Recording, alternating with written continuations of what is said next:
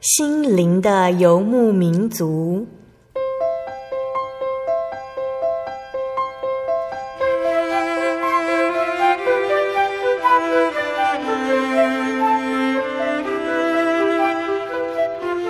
在这个谁都不管谁的后现代社会里，每个人的心灵都是游牧民族。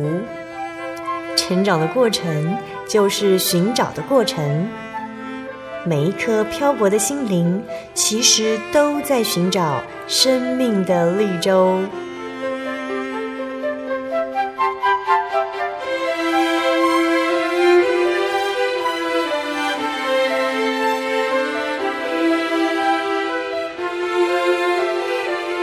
本节目由真耶稣教会台湾总会制作，欢迎收听。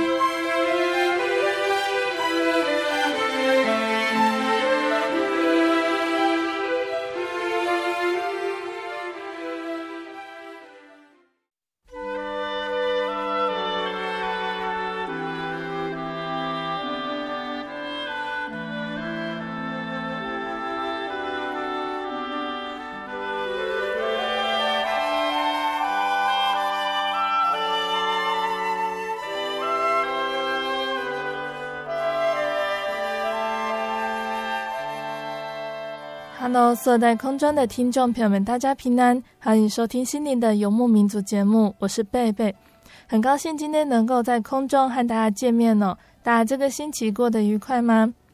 每次在空中相会的时间呢，都是贝贝很开心的时间哦，因为主耶稣给了贝贝这个机会，可以常常接触爱主的弟兄姐妹，聆听他们的见证，跟他们一起分享生命的恩典。那在每一次的采访当中呢，听见见证的来宾讲述主耶稣奇妙的带领的时候，他们的声音都非常的激动，非常的喜乐，因为他们以认识耶稣为至宝，觉得这个就是世界上最宝贵的事了。那在收音机前的听众朋友们，贝贝也希望你们可以一起分享这份美好的福音。贝贝也想把这个感动传给你们，希望大家可以记住这个感动，来到教会与我们一起同享主耶稣的恩典哦。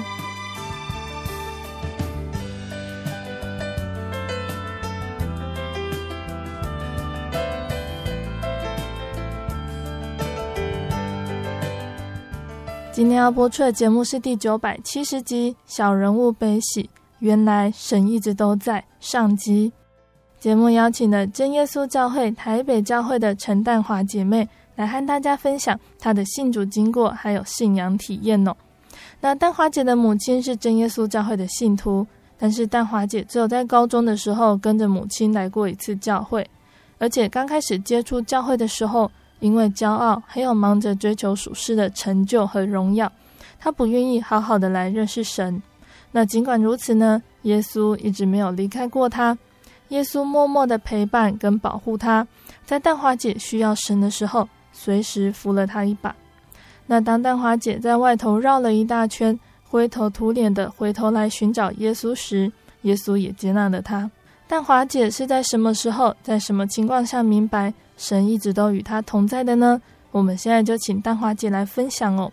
那在开始分享前，我们先请淡华姐来和听众朋友们打声招呼哦。各位听众，大家好，很高兴有这个机会能够到这里来跟大家聊聊我信主的经过。那待会儿我就要奉主耶稣圣名做见证。嗯哼。这个星期还有下个星期节目哦，丹华姐都要来跟我们分享你的信主经过和体验。那丹华姐可不可以先跟我们分享，你还没有认识耶稣之前，你的家庭是什么样的信仰呢？那你对于信仰的看法是什么呢？其实，在我还没有接触真耶稣教会之前，那就要说到很久以前喽，就是我念小学的时候，常常在路在路边的电线杆上，我会看到说我是罪人。或者是看到信耶稣得永生这样子的贴纸，嗯，我那时候心里头虽然年纪很小，可是我看到我就觉得这个好荒谬哦。嗯，我是最乖的学生，父母亲教我的，还有老师教我的，我都做到了，我怎么可能是个罪人呢？嗯，然后信耶稣得永生，耶稣是谁呀？嗯，永生又是什么呢？为什么要把这些字放在路边，然后来吓我们呢？所以我当时对基督教其实是很反感的。嗯，那后来年纪渐渐长大的时候，我这样的反感一直都没有去除掉，因为我觉得人为什么要去信一个神，看不见的神？嗯，只有能力不够，其实说的难听就是无能的人，他才会需要神。嗯，那以我自己来说，我觉得什么事情我都能够解决了，我也都把他们都摆平了，我何必需要一个神呢？嗯，好，那你对于基督教的看法呢？就是刚刚的说法哦。那你对于传统信仰是什么样的想法呢？嗯、呃，传统民间信仰是因为呃我没有在接触，嗯，因为平常看到大家在拜拜的时候那些阵仗，心里头总是觉得有点不平安，不知道为什么。嗯，然后呃。就发现说，他们拜拜完以后，大家就是我我所看到的，就是他们就会摆很多的宴席，在那里大吃大喝。我常常觉得很纳闷，说他们是为了拜神呢，还是为了要自己想要吃一顿好吃的呢？所以我从来也没有去接触。嗯，不过在念大学的时候，我突然对佛学产生了很高的兴趣。嗯，因为那时候在呃佛学社的一个社长呢。嗯，她是一个很有气质的女生，她又很有学问，说起话来让我们觉得说她好像全天下的东西事情她都她都懂。嗯，然后她就带着我们去研究印度文，嗯，那我们就觉得哇，好棒哦！这些东西都是别人不懂的，我们又多了一样别人不懂的东西，然后我们又可以拿这个东西去跟别人吹嘘。嗯，其实那个都是一个虚荣心在作祟。嗯，那其实后来我我研究了一年之后。我一直觉得很怪的是，为什么我还是没有没有搞懂这个佛学社他所要讲的这些道理是什么？我怎么听也没听懂。那那个印度文呢？其实说老实话，隔不到一年全都给忘光了。嗯，呃，另外就是在我很小的时候，我我家对面刚好是一个天主堂，那天主堂看到的都是一些外国神父，我们也不知道他们是要做什么的。但是呢，我们知道说我们呃。只要我们这些小朋友跑到教堂里面去呢，他们就会拿出饼干糖果请我们大家吃。所以我印象中就是天主教会基督教，他们就是会有呃这些这些神父牧师，他们是会常常呃他们是会善待我们这些小朋友，然后在他们那里就有很多好吃的东西的。嗯。所以就是，其实也是觉得说，那比较像，就像小朋友就会觉得说，就是我就是要我要糖果，就会去那边拿，就是有一点像是为了物质上面的需要，然后才才会去说，那我要去教会看一看。对，嗯、其实现在回想起来，就觉得自己当时的心态也很好笑，好像那是一个利益交换。我去到那个教堂的话，目的只是为了要去吃糖果饼干，我从来不会想要知道说这这群人在这边做什么，嗯、他们在拜的是谁，为什么要拜他。嗯。那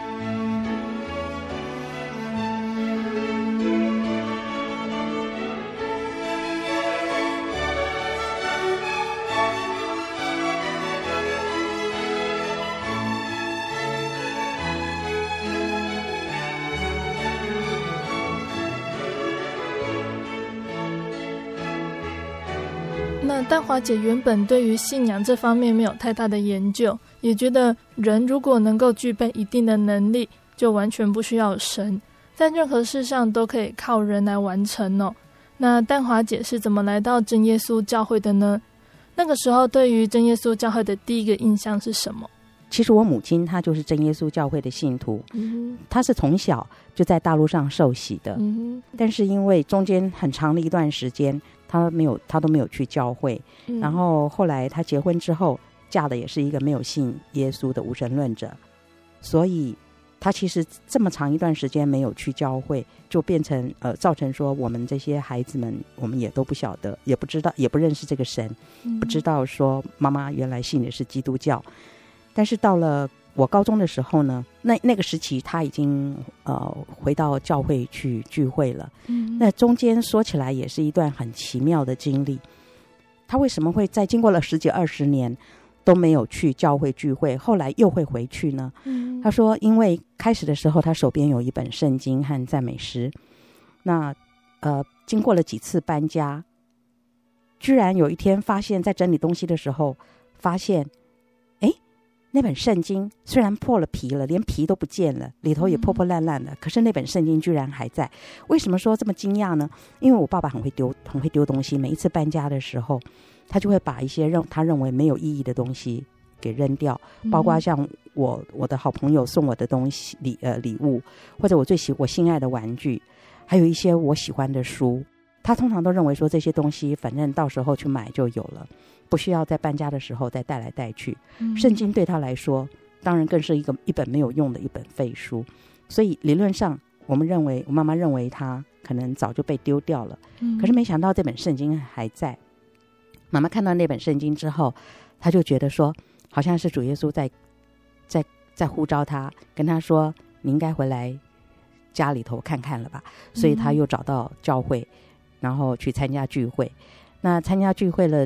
他就会觉得希望把他的儿女带回教会，所以他有在就是有有带我去过教会去参加呃安息日的聚会。嗯，但是因为我那时候没有心理准备，呃，功课又很忙，然后去到教会的时候呢，被真耶稣教会的祷告方式吓了一跳。嗯，所以我那时候就没有再继续去参加。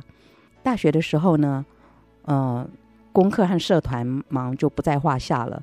虽然又去过一次教会，但是我觉得传道所说的这些东西，我早就懂了，而且我还把这些道理都实行在我的生活里面。嗯，我何必再花时间去听他教训我呢？而且我一直都认为，只有那些没有能力的人，他才会需要神。所以，以我的情况，我不需要。然后到后来，我才真正明白，事实上也就是这样啊。在人所不能的，在神凡事都能。嗯，人的尽头就是神的起头。后来进入社会工作以后的情况，就是我就发现是神一步一步在带领我去认识他了。嗯，在大学毕业之后，我参加了一个呃政府机构的招考，我通过了那个英文笔试、口试，还有专业科目，一重一重的考试以后被录取了。那一年的那个录取率呢，是两百分之一，就是两百人当中取一个，零点五趴。这个录取率比大学联考还低了许多。嗯，所以更加深了我们这些人的潜意识里头的骄傲，因为大家都会觉得，我们要不是顶尖的，怎么可能会被录取呢？嗯，也就因为这样的骄傲，我就更不愿意花时间来认识神。嗯。所以，淡华姐在第一次来到真耶稣教会的时候呢，因为没有做什么心理准备，也不了解教会的道理和圣灵，所以觉得真耶稣教会的祷告很吓人哦。那圣灵呢，其实是神的灵哦。那神是圣洁的，所以他的灵称为圣灵。那在圣经的约翰福音第四章二十四节说，神是个灵，所以拜他的人必须用心灵和诚实来拜他。那人的灵魂呢，只能住在人里面，而神的灵无所不在，能观察一切。所以圣经呢，在这里哦，就提醒我们人哦，要用心灵和诚实来拜神。那圣灵他也能住在人里面，就如圣经上说，一神就是众人的父，超乎众人之上，冠乎众人之中，也住在众人之内。那淡华姐呢，会觉得真耶稣教他的祷告方式比较吓人哦。那是因为呢，有圣灵的同在哟、哦。那神是个灵，我们用肉眼看不见。那我们知道我们是不是有得到圣灵呢？有什么样可以作为凭据呢？那第一个呢，就是说方言，也就是说灵言哦。那我们看圣经的使徒行传哦，那里有写到圣灵呢是在犹太人的五旬节的时候降在门徒身上的。那圣经上也有记载，犹太人他们得到圣灵之后呢，他们的情况是怎么样呢？哦，圣经上说，那么那个时候他们就说起别国的话来，也就是有奇异的舌音哦。那后来这些门徒就根据自己的经验来判断人是不是得到圣灵。那可见呢，圣灵主要的凭据哦，就是说方言。那新约圣经里面的方言呢，是人领受圣灵的时候，舌头会很自然的跳动或者是卷动发出来的声音。虽然人听不懂，但是他在灵里呢，却是讲说各样的奥秘。那所以呢，方言又称为圣灵。那今天真耶稣教会也是照着使徒所领受的，根据我们亲身体验还有圣经的真理呢，来判定一个人是不是得到了圣灵。那第二个评判的依据呢，就是他的身体，有的就是有的人身体会震动哦。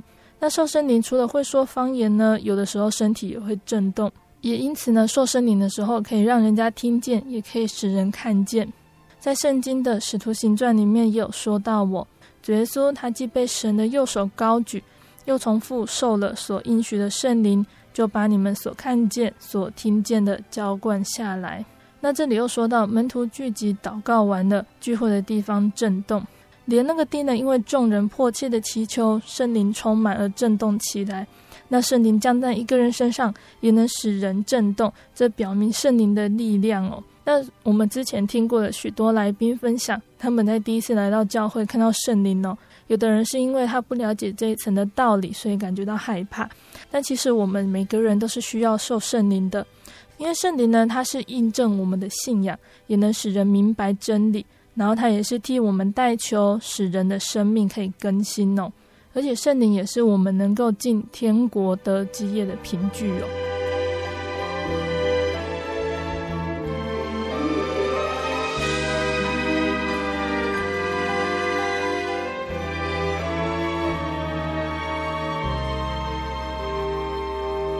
那淡华姐，后来你有跟你的母亲讨论教会的祷告方式，或者是有问她说为什么是这样祷告的呢？我那时候就很坚持，我觉得那个那个祷告把我吓跑之外，我就很坚持。我说他说的东西我都，他说的道理我都懂了，嗯，我不需要特地花时间，呃，再去听道理，嗯，更何况那时候每个礼拜六，呃，外头。不但有什么，有很多演讲，有很多很有、嗯、很有趣的演讲，然后这些讲座很吸引我。或者我们年轻人大家会相约出去郊游，嗯，我怎么会放弃这样的大好时光和这样的欢乐，然后还跑到教会里头去坐在那地方听人家讲道理呢？嗯，所以这当中我就我就一直都没有再回去过。那但华姐一直到出社会之后，还是保持着不需要听传道讲述的道理。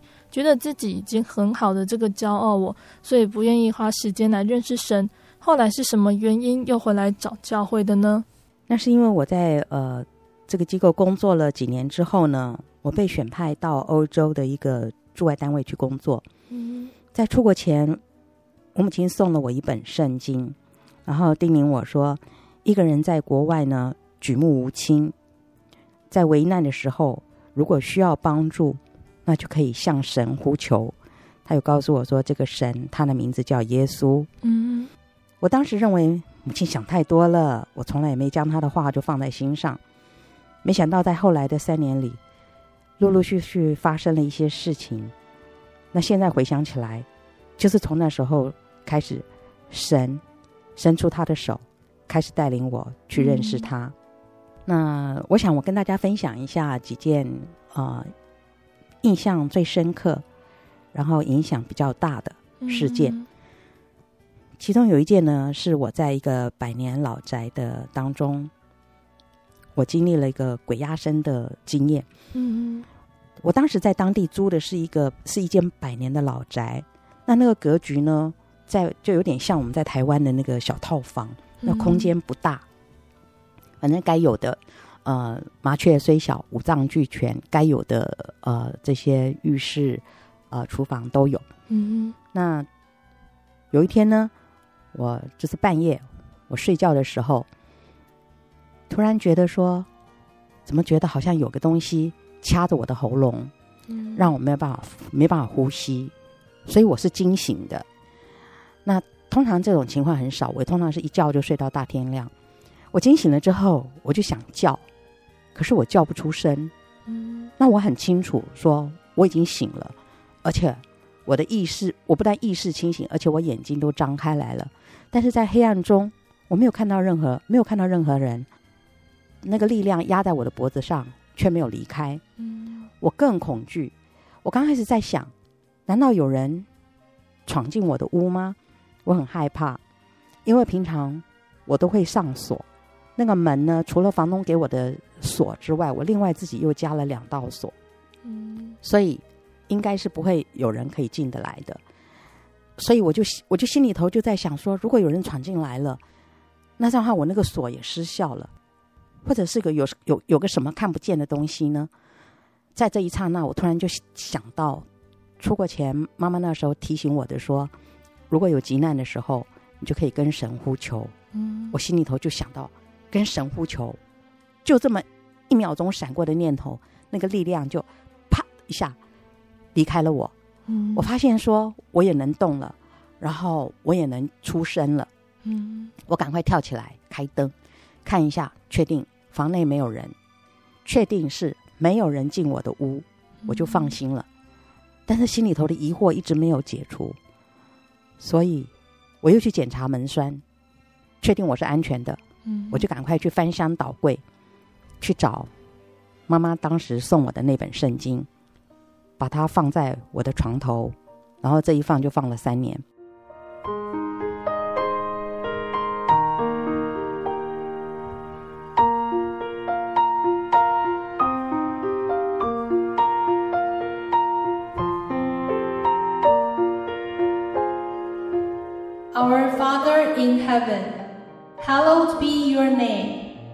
Your kingdom come.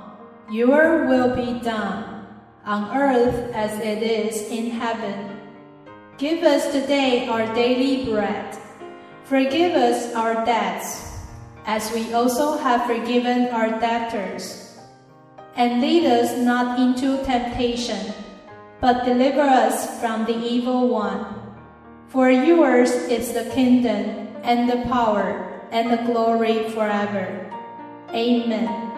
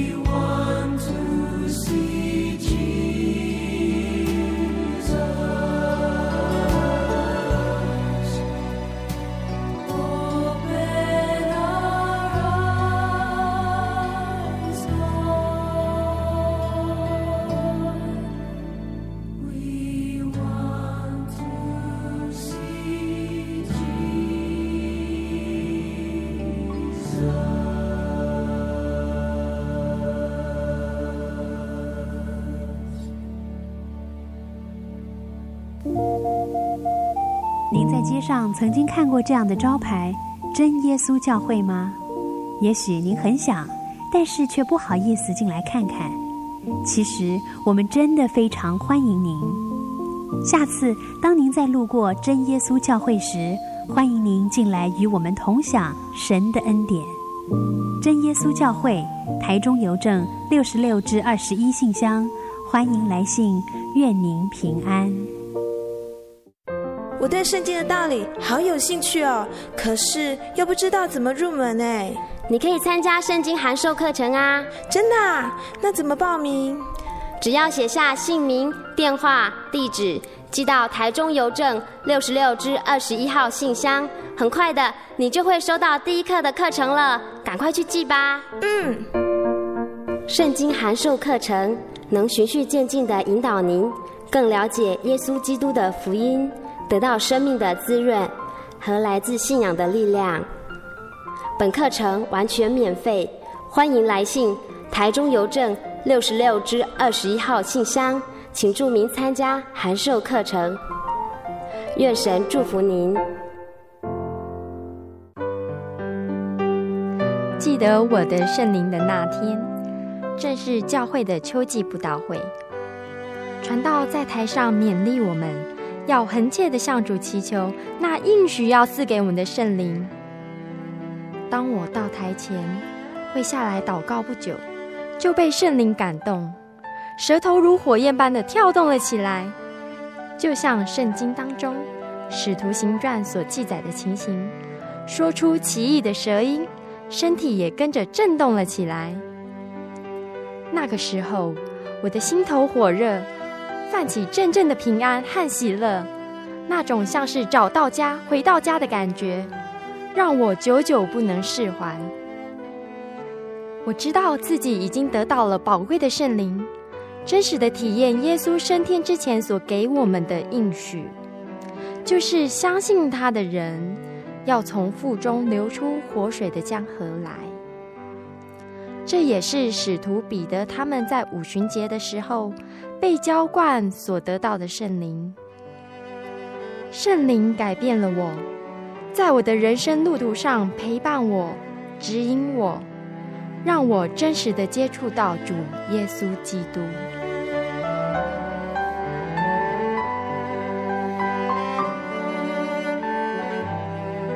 圣灵就是真神所赐的灵。亲爱的朋友，使徒保罗曾经问以弗所教会的信徒。你们信的时候受了圣灵没有？他们回答说还没有。假如你也想体验、接触这宝贵的圣灵，我们都非常欢迎您到各地的真耶稣教会，跟我们一同来查考，一同来祈求。您可以上喜信网站来查询各地真耶稣教会的地址：joy 点 org 点 tw。我们衷心的期盼，你也可以跟我们一起来领受这宝贵的圣灵。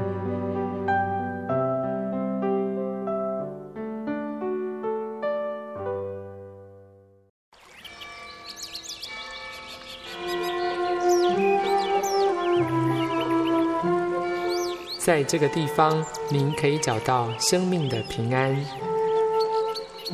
在这个地方。喜乐就像泉水一样源源不绝。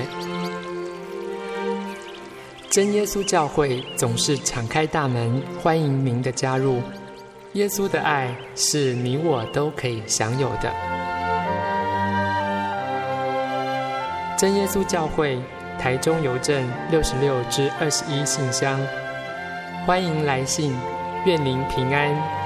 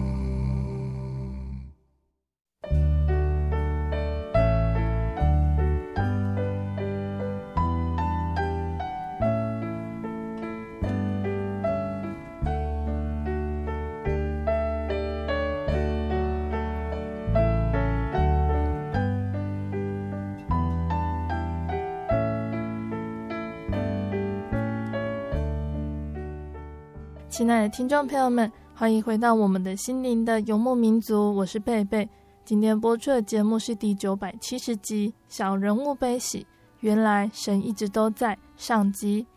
我们邀请了真耶稣教会台北教会的陈淡华姐妹来见证她信主的经过和信仰的体验。节目的上半段呢，淡华姐跟我们分享到了她第一次来到真耶稣教会的经验，但是因为课业忙碌。也觉得圣经这些道理他早就已经明白了，为什么还需要来教会听传道的勉励呢？所以淡华姐呢，那个时候就没有继续来教会。那下半段节目，淡华姐她会继续来分享，那个时候她觉得不重要而忽略的这一份信仰，主耶稣竟然时常在生活中看顾她。她是如何体验到神，并且决定去真耶稣教会查考道理的呢？欢迎听众朋友们继续收听哦。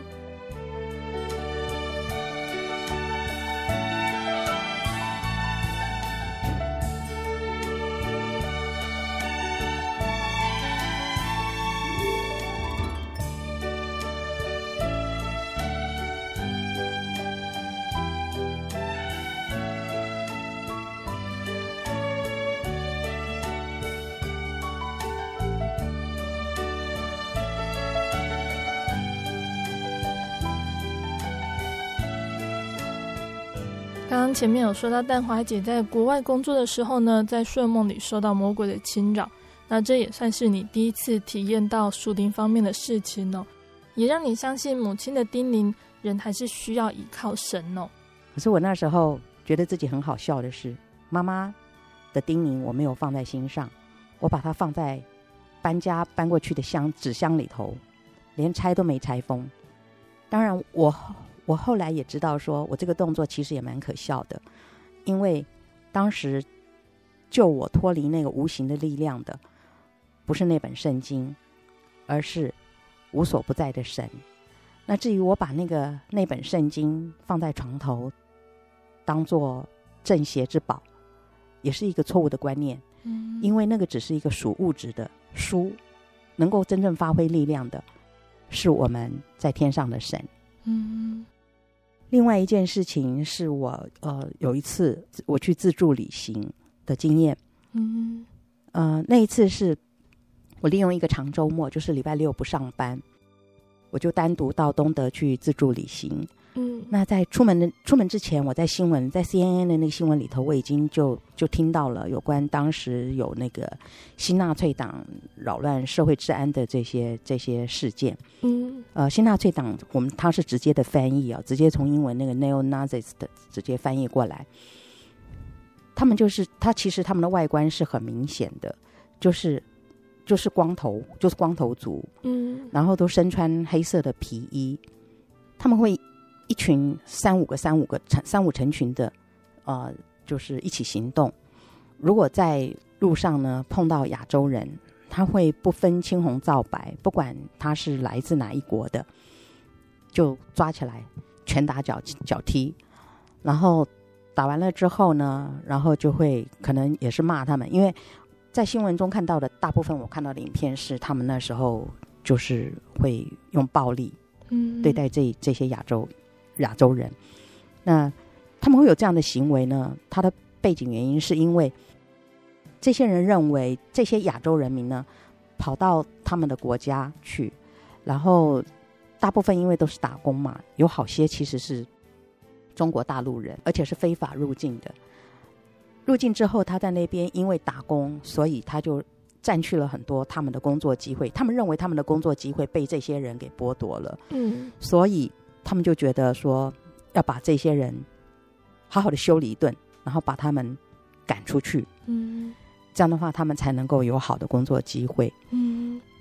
但是我虽然知道说有这么一群人，但是我心里头不害，我并不害怕，就是掉以轻心。我认为。这些事情不会发生在我身上，因为我只是去旅游，嗯，应该不会是他们的对象，所以我就出我就出门了，嗯，那回程的时候呢，我要搭我应该要搭的那个火车，我因为时间没有算没有算准，我赶到火车站的时候，刚好看着那班火车离站，嗯，我心里很着急，但是我知道说我去拿火车票。去换，我可以去搭改搭下一班车。嗯，只是下一班车时间很要很久，要三个钟头之后，我没有办法。天气好冷，那时候因为在下雪，火车站里头其实没有暖气，嗯，只有一个呃小小的咖啡，呃，就是卖那个咖啡茶点简餐的地方，它里头会有暖气。嗯，那三个钟头我要躲到哪里去呢？我想想，我就我当然就就进了那个啊。呃那个茶点站，然后在里头点了一些简餐，就坐在角落里。因为我知道在火车站里头，这些人都三教九流的，什么人都有。那为了要保护自己的安全，我最好不要引人注目。嗯。可是黄皮肤啊，在白种人的社会里头太明显了。嗯。而且我那时候。刚好穿我呃我穿的羽毛衣又是大红色的，嗯，当时呃选那个颜色也是为了安全起见，认为如果在外头有发生什么事情的话，这个这么显眼的颜色很容易就可以被人家发现。没想到我坐在角落里头，然后我戴着把那个羽毛衣的帽子戴起来，想说可以用这样的方式把自己给遮蔽，然后让人家不注意到我，是无效的。因为我在那边一边吃着东西，一边看着我带去的旅游书，头虽然低着，可是就有一群呃新纳粹党的人，他就进了那间那间咖啡屋。嗯，当他们进来的时候，我用眼睛余光看到他们进来，我心里头就就想不妙。他们果然就真的就直直的朝着我走过来。嗯，站在我旁边就用德文说了一串话，我根本听不懂他们他们在说什么。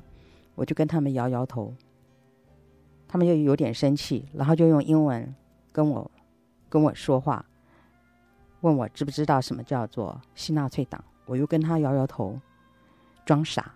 嗯，他们就开始生气了，就抓起我的手上的笔，然后在我看的书上面呢画了一个纳粹的标志。嗯，问我说：“你认不认得这个标志？”我看着那个标志，又摇摇头。他们更生气了，嗯，就把那一页书给撕下来，把我的帽子给给剥掉。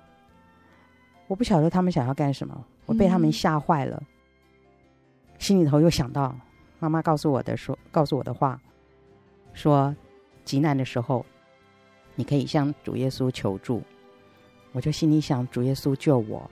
就在那时候，他们三个人彼此用德文互相说了几句话，居然。就很生气的拂袖而去，没有再对我说任何事，说任何话，直接就离开了。我当时觉得他们离开还会不会再回来？我其实真的是很害怕的，因为在他们跟我说话、所做这些动作的时候的当下，我用求助的眼光去向周围的这些在里头用餐或喝咖啡聊天的这些其他的旅客发出求救的讯号。可是没有一个人要过来帮助我。嗯，当然，出门在外，大家都只是因为出来旅行，没有人想去给自己惹麻烦。嗯，何必为了去救一个不认识的东方人，然后惹惹来杀身之祸呢？嗯，所以后来回想，他们那样子做也是理所当然的。嗯，那我心里头因为害怕，可是又没有别的地方可以去，因为我要等火车。嗯，所以我还是就坐在原来的位置上，继续看我的书。嗯，那很感谢神，一直到后来，呃，我要搭的那班火车到了，他们这几个纳粹党员都没有再回来找我。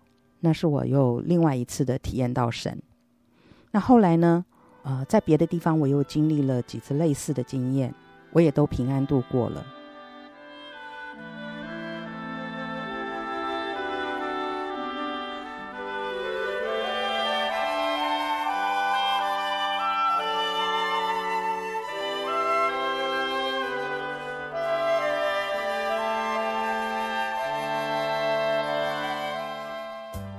后来工作结束，我回国之后，我开始思考，为什么每一次我都能够平安的度过这些危危难的时刻呢？好像有一个力量一直在暗中保护着我。此外，母亲又告诉我说，当时注目的一个呃潘传道，他知道母亲一直在为我这个单独在国外工作的女儿的安危呢而感到忧心，于是说他会为我祷告。求神看顾我平安。虽然这位传道跟我素未谋面，但是他的话语不但安慰了我母亲的心，他的祷告也蒙神垂听，让我平安返回台湾。我当时听了母亲这样子的，呃，母亲告诉我的这些话，觉得好讶异。为什么有人会为未曾见过面的陌生人祷告？这是一种何等的爱心啊！那这样的爱心又是从何而来的呢？也因为这样子而促使我想要进一步了解这个信仰，所以我就开始到教会去慕道。嗯，那淡华姐在国外做了多久呢？啊、呃，我在国外工作了三年，对，所以我任期满了，我就我就回台湾了。淡华姐在外派工作中体验到神的保守。那也感受到，虽然那个时候你不想亲近教会，但是你的母亲和教会的人仍然常常用爱心在为你代祷哦。那刚刚有说到你在国外遇到困难的时候，可是没有人愿意伸出手来帮助你，在这样的比较下，也让你想要来真耶稣教会看看哦，来亲近这位默默陪伴你和保护你的神。那丹华姐在真耶稣教会慕道的过程中，还有得到什么样的体验？让你感受到真耶稣教会真的是有神存在的教会呢？哦，我开始到教会慕道以后呢，是在一些健康的问题上面，陆陆续续去体验到神的。嗯哼，嗯，刚开始的时候是因为我的膝盖问题，因为因为我的膝盖呃不能跪，也不能爬楼梯。嗯，就是因为我念大学的时候，我喜欢爬山。那时候，呃，在爬山的这个过程当中，我我伤了我自己的膝盖。嗯，然后后来去看医生的时候，医生告诉我说：“你这个膝膝盖啊，他就告诉我一个名称，我现在已经有点忘掉了，因为太多年了。嗯，就说你就是膝盖受伤以后呢，你就不要跪了，因为跪下去你会痛嘛。然后你爬楼梯也会膝盖也会痛，所以呢，你就不要你就不要这样子做这两样动作。嗯，但是到了教会，真耶稣教会的祷告是要跪着祷告的。嗯。结果我在聚会完聚会结束之后呢，看他们要跪下来祷告的时候，我就跟我就跟我母亲说：“哎，那要跪着祷告哎，我膝盖会痛哎。”嗯，那做母亲的总是疼疼孩子的嘛，他就说没关系啊，没有人规定一定要跪着不可，非跪着不可。嗯，所以你就坐着祷告好了。嗯，那我就想，好吧，那我就坐着祷告。可是我祷告的时候，我就偷偷把眼睛睁开来，就看看说别的人是什么样一个情形。结果这一看不得了，我发现好多哦，那种七八十岁的年长的长辈呢，他们都是跪着祷告的。嗯，我就心里头觉得很不好意思，说这些老人家他们都是跪着祷告，那我，我这么年轻，我居然要坐在椅子上祷告，这这像话吗？嗯，所以我就偷偷的也跪下去祷告了。嗯，那但是我发现说，嗯，那这个会后的这个祷告，他祷告了十分钟，我跪在那里十分钟。再爬起来的时候，居然不痛，嗯，就跟我之前的体验是不一样的。因为平常我只要跪下去一下下，膝盖就会痛了。嗯，那每个礼拜去教会守安息，听道理的时候，会后的祷告，不断的每一次都有这样的体验。嗯，我就觉得说，这个教会是很特别，嗯，它不一样的。嗯，亲爱的听众朋友们，淡华姐的见证呢，因为节目时间的关系，只能先播到这里喽。下个星期，淡华姐还会继续来分享她在真耶稣教会中还有哪些恩典，让她体验到神。还有我们对于人生哦，总有一些疑惑，淡华姐是不是能够在真耶稣教会里找到答案呢？我们下个星期就会继续跟听众朋友们分享哦。贝贝现在要来播放淡华姐要点播给听众朋友们的诗歌，这首诗歌是赞美诗的一百五十一首，天赋必看顾你。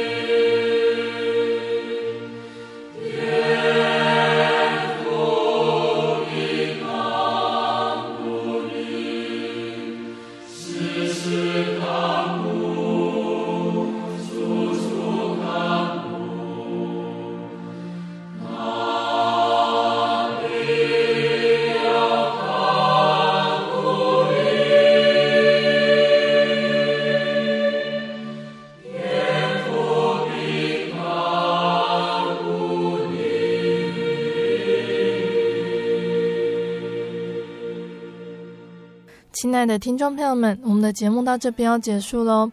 但华姐的信仰体验，是不是也想要让你来真耶稣教会看看，体验这份救恩呢？如果你喜欢今天的节目，欢迎来信索取节目 CD。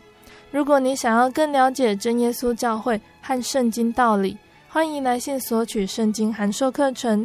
来信都请寄到台中邮政六十六至二十一号信箱，台中邮政六十六至二十一号信箱。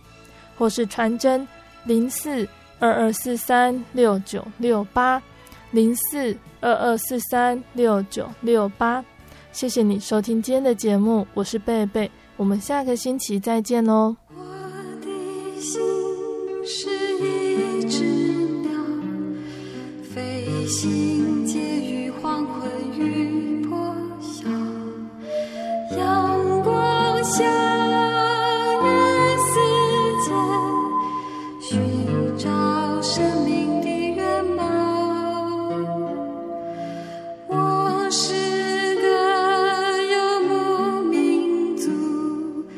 游走在这异乡的小路阳光下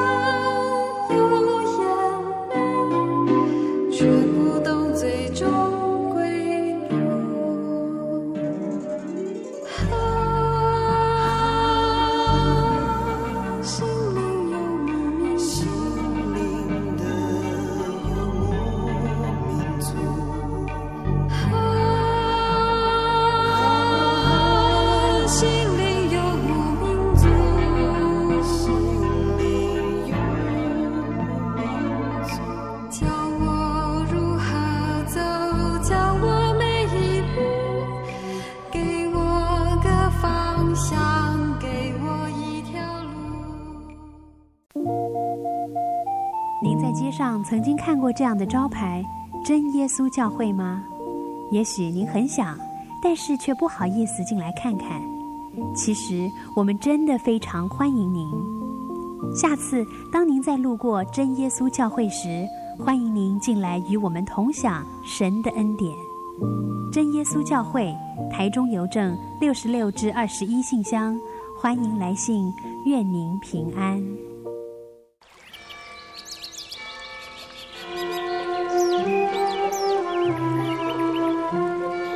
在这个地方，您可以找到生命的平安。在这个地方，喜乐就像泉水一样源源不绝。真耶稣教会总是敞开大门，欢迎您的加入。耶稣的爱是你我都可以享有的。真耶稣教会台中邮政六十六至二十一信箱，欢迎来信，愿您平安。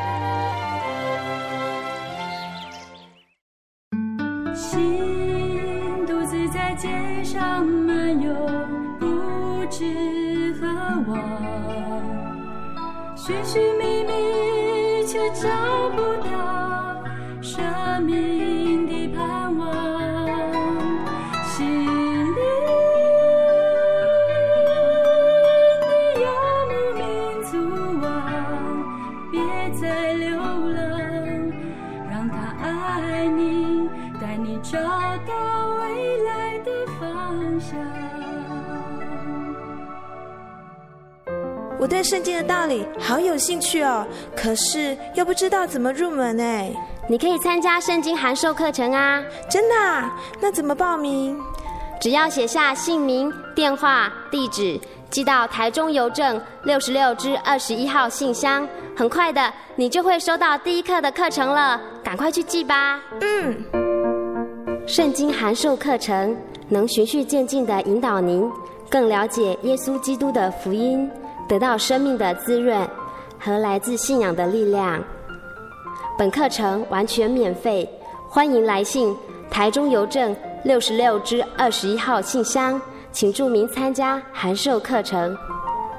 愿神祝福您。